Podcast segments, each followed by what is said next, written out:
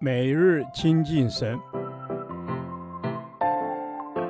唯喜爱耶和华的律法，昼夜思想，这人便为有福。但愿今天你能够从神的话语里面亲近他，得着亮光。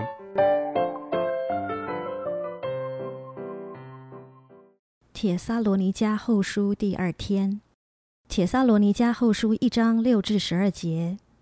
永远的沉沦。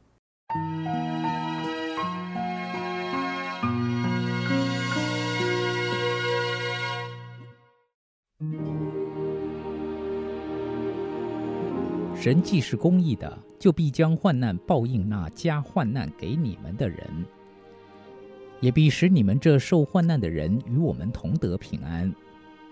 那时，主耶稣同他有能力的天使从天上在火焰中显现，要报应那不认识神和那不听从我主耶稣福音的人。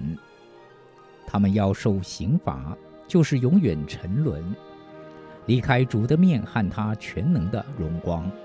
这正是主降临，要在他圣徒的身上得荣耀，又在一切信的人身上显为稀奇的那日子。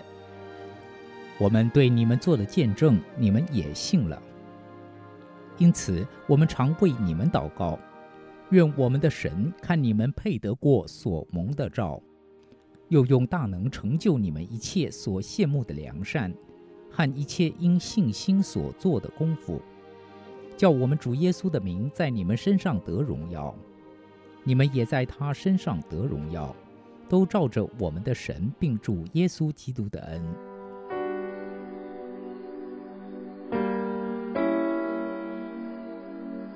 这段经文，保罗安慰那些受逼迫患难的信徒，告诉他们，神会将患难报应给那些加患难给他们的人。不仅如此，那更大的报应乃是八九节所说，要报应那不认识神和那不听从我主耶稣福音的人。他们受刑罚，就是永远的沉沦，离开主的面和他全能的荣光。不信福音的人，将来的刑罚就是永远的沉沦，也就是圣经所说地狱的刑罚。这两节经文让我们看见天堂与地狱的差别是什么？地狱就是离开主的面和他全能的荣光，天堂就是永远与主同在，享受他全能荣光的地方。所以人为何会下地狱？因为他们选择不认识神和不接受耶稣，因此他们就到一个没有神的地方去。这是最可怕、最严厉的刑罚。一个没有神的地方，没有神全能荣光的地方，生命将失去意义，一切都在沉沦之中，在败坏与痛苦之中，在惧怕与不安之中。这是最大的刑罚，这就是地狱。因此，该隐犯罪之后，神给他的刑罚也是离开主的面。相较之下，我们也就明白天堂的奥秘了。天堂的美好不在乎那里有富丽堂皇的房子，不在乎有美丽的风景可以欣赏。许多人在世上已拥有这些，但仍无法感到满足。天堂的满足喜乐在于永远与主同在。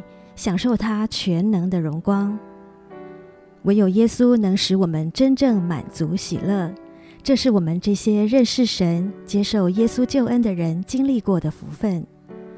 而真正经历主恩的人，就不再汲汲营营追求世上不能使我们真正满足的东西了，反而愿意全心跟随主，竭力追求认识神，献上自己殷勤做工，专心预备自己。等候主降临，在圣徒身上得荣耀的日子来临。十一、十二节提醒我们，祷告蒙垂听有三个条件：一、有所羡慕。十一节说，神要成就我们一切所羡慕的良善。二、要有信心，神要成就我们一切因信心所做的功夫。唯有信心才能得神喜悦。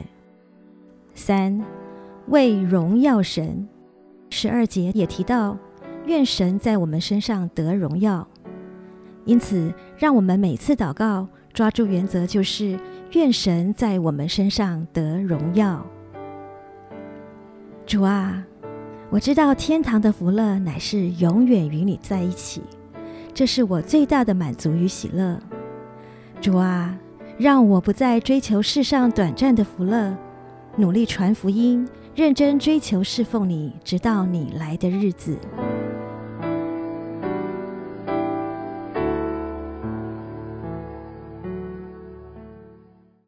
导读神的话，《铁萨罗尼迦后书》一章八到九节，要报应那不认识神和那不听从我主耶稣福音的人，他们要受刑罚。就是永远的沉沦，离开主的面和他全能的荣光。阿门。亲爱主，谢谢你为我的罪定死在石架上，你的宝血洗净了我的罪，使我不致永远沉沦。你是我的救赎主，也是我生命的主，求你掌管我的一生。阿门。是的，主，求你掌管我一生，帮助我更深的认识你。渴慕你的同在，在你宝座前与你面对面。你是真光，要照亮一切世上的人。求你照亮我生命的每一个角落，使我不在黑暗中行走。阿门。是的，主啊，我不在黑暗中行走，帮助我行在你光中，做圣洁的器皿。你是圣洁公义的神，人非圣洁不能见主面。求帮助我。顺服你的带领，谨守遵行你的话语，免得我得罪了你。阿门。是主啊，我要谨守遵行你的话语，把你宝贵的话语藏在我的心里，成为生活的准则，免得我沉沦在世界上。求你帮助我存敬畏的心，因为耶和华的眼目看顾敬畏的人。阿门。是的，主啊，你的眼目看顾敬畏你的人，你的眼目必看顾敬畏你的人。信实的主，我要敬畏你，在每一次的敬拜，我要存敬畏的心来朝见你，因为你是至高、至圣、至尊、至荣的独一真神，我要俯伏敬拜你。阿门。是的，主耶稣，我感谢赞美你。你是独一真神，是创造宇宙万物、统管万有的神，也是我生命的主。我赞美你，你的同在是我最深的渴慕。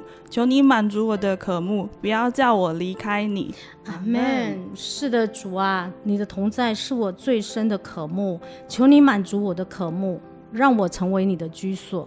我要永远与你同在。主的同在就是我的力量，主的同在，我们就不致沉沦。阿门。是的，主啊，我要常常祷告，寻求你，更深经历你的大能与慈爱。你是我们信心创始成终的主，求坚固我们的心，靠主刚强壮胆，在我们所在的位置发挥属灵的影响力，成为福音的出口。感谢赞美主，这是我们的祷告，奉靠耶稣的名。阿门。耶和华，你的话安定在天，直到永远。